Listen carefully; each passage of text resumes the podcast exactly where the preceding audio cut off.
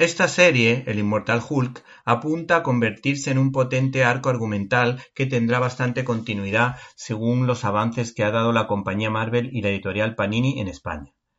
El cómic en cuestión, que viene precisamente de esta serie, se titula El Inmortal Hulk en la Zona Cero, que juega con el pasado y el presente para que vayamos comprendiendo qué episodios del pasado influyeron en el futuro de nuestra queridísima Bestia Esmeralda. Si hace un par de meses le recomendamos eh, de Immortal Hulk o es ambos, por su profundidad, este Immortal Hulk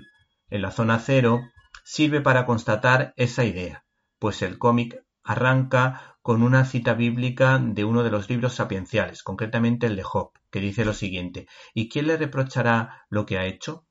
Será conducido al cementerio y permanecerá en su tumba, que de alguna manera invita a la reflexión sobre la muerte y la resurrección gracias al talento narrativo de Al Ewing y Matia de Julis para el inicio y el final de esta historieta que en medio, en la parte intermedia,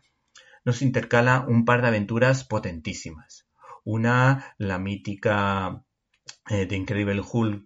Minus One de Peter David, que dio lugar al cinematográfico Hulk del cineasta Lee, por cierto, una película soporífera, y por otro lado nos traslada a la insuperable El increíble Hulk,